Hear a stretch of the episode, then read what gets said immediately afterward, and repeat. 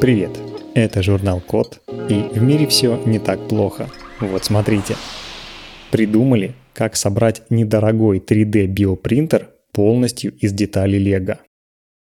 В медицине уже много лет используют биопечать, как для исследований, так и для лечения пациентов. Но 3D-биопринтеры дорогие. Не каждая научная группа и медицинское учреждение может позволить себе закупать такое оборудование.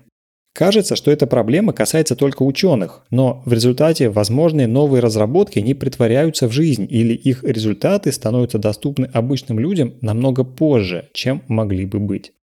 Но недавно исследователи из Великобритании придумали, как собирать настоящие 3D-биопринтеры из обычных деталей Лего. Они подробно описали каждый элемент сборки, включая конкретные используемые детали Лего. По этой инструкции, кстати, любой может собрать себе устройство, которое может печатать биологический материал, например, клетки кожи.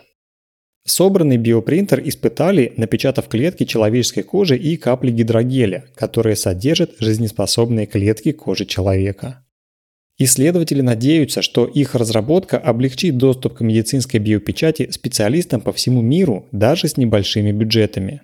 С помощью такого биопринтера можно изучать болезни и процессы восстановления тканей, а также тестировать лекарства на напечатанных культивированных клетках пациентов.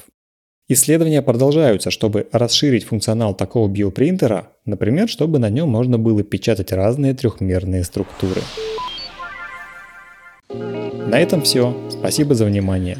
Заходите на сайт thecode.media и подписывайтесь на нас в социальных сетях. С вами был Михаил Полянин.